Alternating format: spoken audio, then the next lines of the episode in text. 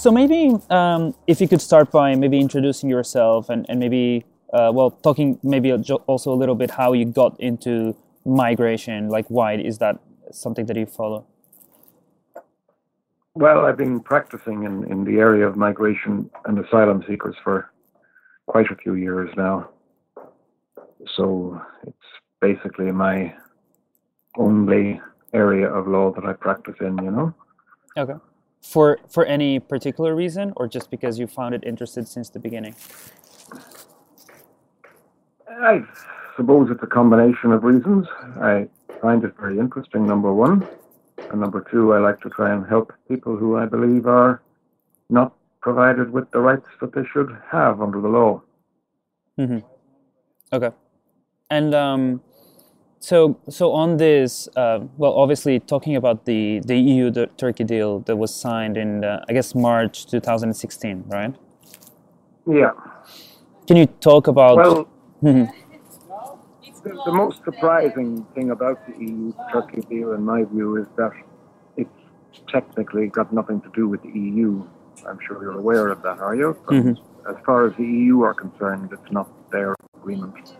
So they don't publish that very well and don't let the public know that. They say, have you read the judgment? I did, yeah, I did. Yeah, well, you can see the, the logic of the EU, that it wasn't the EU itself that uh, entered into this agreement. Mm-hmm. It was rather the individual member states. But I think that's just a mechanism to avoid European law. But maybe, maybe if you could explain, like, like how did you get to it? Like, how did you get to actually uh, defend someone on on a deal like this? Like, did you get to know the refugee that, that you were that you were representing? Like, how was that? How did that play out? I was representing quite a few people who were in Greece. Mm-hmm. I was referred to uh, them and asked to assist. So I did, and I met various people, including the three applicants of the three cases in the uh, that the judgment was the subject of. Mm-hmm. So I met them and um, took instructions, and we decided to attack the EU-Turkey agreement. Okay, and were the, you? Hmm, sorry, were you at that point in Greece? I went to Greece to meet them. Yep. Got it. Okay, and and and were they in a refugee camp at that point?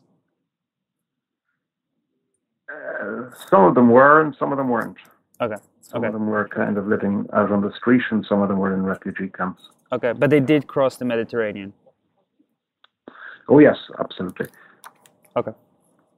So you were saying you, you met them and then like how did that like how what was the process until you actually said like okay like the route is putting the EU in court?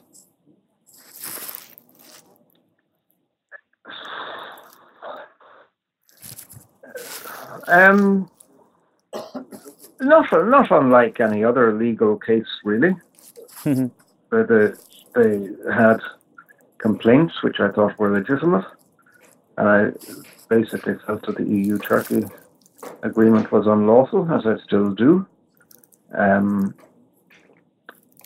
and we decided to attack it in what appeared to be the only appropriate way, which was to go to the General Court of the CJEU in Luxembourg. Mm-hmm. And, and, then we we Go on. And then we were met with the defence that it wasn't an EU agreement. Mm-hmm. And that's how we ultimately lost it after appealing, etc. And uh, it was argued uh, in the judgment, it was found we lost for some other reasons as well, but the fundamental reason was that it wasn't an EU agreement, you know? Hmm. But that's where the whole problem lies, in my view. Mm-hmm. Because there uh, appears to be no other practical way of challenging that agreement if, if it's not an EU agreement. But and I'm a little bit slow to to uh, go beyond what's in the judgment itself mm-hmm. because that leads me into getting my opinions about things that might be the subject of future lit- litigation, which I don't want to Okay. The, So, so, there may there may be other cases going down the tracks, you know. okay. So so you're still so the case is still under review now. Like, did you appeal the the decision? Oh yes, the judgment you have read is the. Did did you read the judge? There's two judgments. You know that. Uh, so I read. So actually, Louisa sent me. So she basically managed to to get that out right a few weeks ago. And so what I read, let me. I'm actually putting this now in front of me. So I read the uh, the plea of inadmissibility of the. Yeah. But that was the 11th of July 2016. Is that one? Is that the one? No, I don't think so. Uh, So is the, later than that. oh okay. So there you was a there, there was there was a challenge to the agreement lodged in the General Court of the CJEU. The General Court held that it was an inadmissible application Mhm. because the EU were not a party to that agreement, that it had nothing to do with the EU. We appealed the decision on admissibility to the CJEU itself, and the CJEU basically confirmed the decision of the General Court. And now you challenged it again. Pardon me? And you challenged it again. There, it was a two-stage process, Hmm. and we exhausted both of those stages. So there's no, there's currently no further appeal pending. Okay. So the case is, is, is pretty much finished now, no? As of now, yes. Okay. And and maybe if, we can go back, I think something that I was that I was also trying to understand, like, and, and maybe you can explain that further. Like, what what was the the basis of your of your case? Like, what what would you, what, what did you think was unlawful? Um, and and why did you did you make the case? Why did you think that that, that there was something unlawful in the well they they call it statement, but the deal really?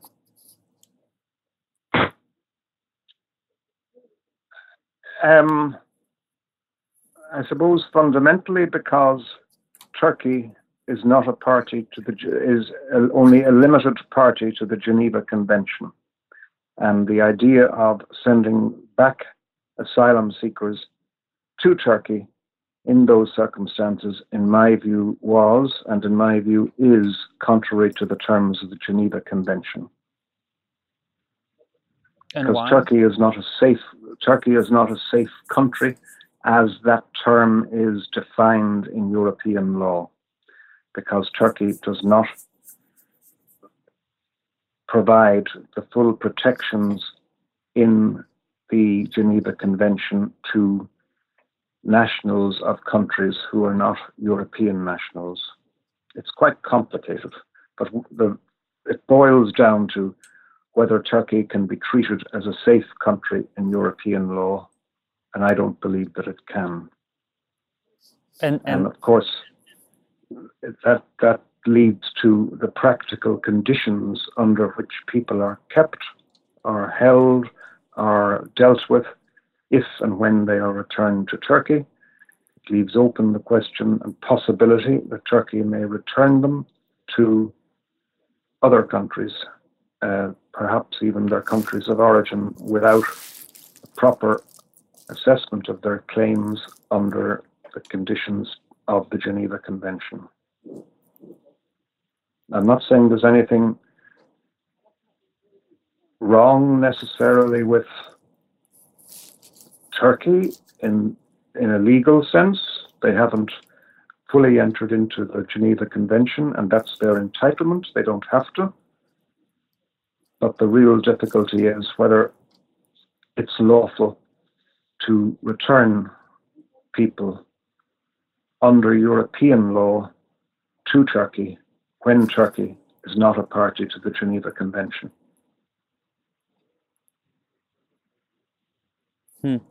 and and and what the the court says is that well Uh, the, court, uh, the court says that they have no jurisdiction to determine this question because the agreement, the EU Turkey agreement, is not an EU agreement. And obviously, if it is true that it is not an EU agreement, then the European Court of Justice have no jurisdiction. And that brings us back to whether an agreement made at in in or immediately after meetings of the European Council constitute an agreement by the EU or not. Hmm. And that's what was held. That's why it was deemed to be inadmissible, because uh, basically the court said that the, the commission argued that it was not a um, sorry, I'm mixing up commission and council. Mm-hmm. European Council, the council said that it was not a uh, it was not a European agreement. Simple as that. So the court had no jurisdiction, and the court agreed. So when the court has no jurisdiction to deal with something, simply can't deal with it, and that's the conclusion they came to. Hmm. So, but in my view, it, it uh, opens the door to Greece in particular, because Greece is the country immediately affected, for Greece and other other European countries to send people to Turkey under that agreement, which is not a European agreement, not a European Union agreement, to a country that isn't a safe country. It's actually a very simple argument. yeah, it, it is. Well, it is very simple. Also, like the, the, the, document that I was reading is, is, is kind of very to the point, right? But, but uh, so they also say that on the council meeting prior to the uh, to the statement of the agreement between Turkey and, and well, I don't know, but between Turkey and they say the member states, I would say. Um, the, the, it was not on the agenda. The heads right? of government, of the heads of government of the member states, they make a distinction between the EU and all the prime ministers of the EU sitting together and making a decision. And I think that's a very artificial distinction. But it has the effect of denying the European Parliament any scrutiny of the agreement. If, for instance, if the agreement was was in fact made, uh, or if another similar agreement, we must accept, uh, as of now, the judgment of the court that it wasn't an EU agreement. Reluctantly accept it, but if the if the EU made a similar agreement to the EU Turkey agreement, that would have to be debated in the uh, European Parliament and go through all the safeguarding mechanisms in European law, and its operation would have to be subject to the jurisdiction of the CJEU. So that when the when the agreement is reached otherwise, in this case by the what some would say is a very artificial distinction between the EU itself and the leaders of the governments of all the member states acting together. The result is that the Parliament and the court have no jurisdiction. And it is it it gets around what would normally be safeguarding procedures of the European legal system. And the question of whether if this agreement had been, for argument's sake, a European agreement, a EU agreement, then would it have been lawful?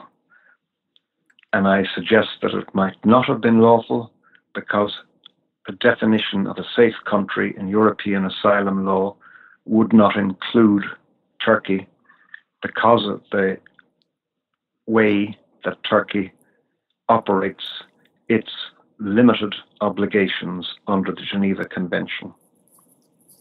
Hmm. That's quite Kafkaesque, right? It's what? It's a bit uh, Kafka. Absolutely, Kafkaesque. It is. It is. Yes. And uh, so, so one one thing that, I mean, one thing they say is that the the the deal with Turkey was not on the agenda of the council meeting prior to this statement, right? Uh, say that again. So they say on the uh, plea of inadmissibility that I was reading that one of the reasons why they say this is not a EU, EU uh, deal is that on the council meeting prior to the statement, uh, there was nothing related to the agreement or to Turkey or even I think to migration on the agenda of the meeting. Yes, yes, yes, because they said it wasn't a council meeting. It just happened to take place immediately after the council meeting. Got it. And and so if it's not a deal of the European Union, how does it like how come they basically state that uh, they for in, in the so basically Turkey would get um, every refugee uh, or person that is a irregular migrant that would be found crossing the Mediterranean from Turkey to Greece would be sent back to Turkey. Uh, and then for each Syrian that would go to Turkey, one would come to Europe on a cap of 72,000. Well, so many things. But then on the other side, Europe would off- offer a few things, right? And would offer 6 billion euros to Turkey to basically do yes, that. But bear in mind, but bear in mind that technically speaking, it's not Europe offering the six billion or three billion or whatever it is. It's it's the member states acting together, but not as the EU, according to what the court says. Okay. So that's so basically Portugal and Germany and France and Greece would well and others obviously would go and find this money and then send it individually to Turkey and not really the EU as a body? And uh, perhaps, well, you see, the mechanics of how it works is probably supervised and operated by the EU. Hmm. Probably, I'm not quite sure. Hmm. But technically, the monies that support this operation and more come from the countries individually rather than from the EU. Got it. But it's a very artificial distinction in a lot of people's minds. Okay. But then, if you go back to the to the to the 18th of March 2016 to the press uh, to the press uh, area of the European Council website. And if you go there, yes, it all, a, it all appears very, very much as if it is an EU agreement. Yeah. So they say today um, the members of the European Council met with Turkey. To, to yeah, well, to, you see, stop there. The members of the European Council.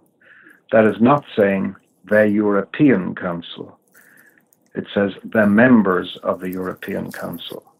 Now, that's a very artificial distinction, and it's hard to imagine the man on the street realizing that this isn't an EU agreement. Hmm. And you've just said there, look what it says on the website. But we said that in the court case, and we said a lot more, that impressions were given, etc., etc. And I'd say a lot of people are under the illusion that the EU Turkey agreement is an EU agreement although the EU will say it is not. Okay. And then when you say, also on the eighth point of that press release, it says the EU and Turkey reconfirmed their commitment to re energize the accession process as set out in their joint statement of the 29th of November 2015 meaning that they would like restart the talks of Turkey possibly joining the European Union, right?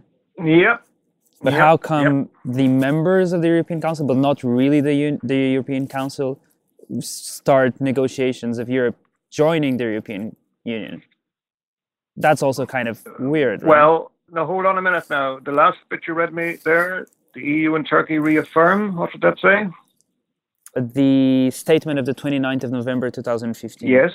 Yeah. What was it you just quoted to me there? You mean the whole sentence? No, no, just the last bit you said. The EU and Turkey reaffirm or something, was it? Reconfirm their commitment to Now, re-energize go before that. What what words come before that? the EU and Turkey. Okay. Uh, You've got there the EU and Turkey, not the members of the EU. Okay? So there is a distinction there. Now, it's a, as I say, it's an artificial distinction. And why, if this agreement was made by the individual member states rather than by the EU, could those in, individual member states be able to issue a press release which says what the EU's intention is? But those are all questions that were dealt with by the court, and arguments were made in exactly in regard to that kind of thing and other things in the statements and publications, but they were all rejected.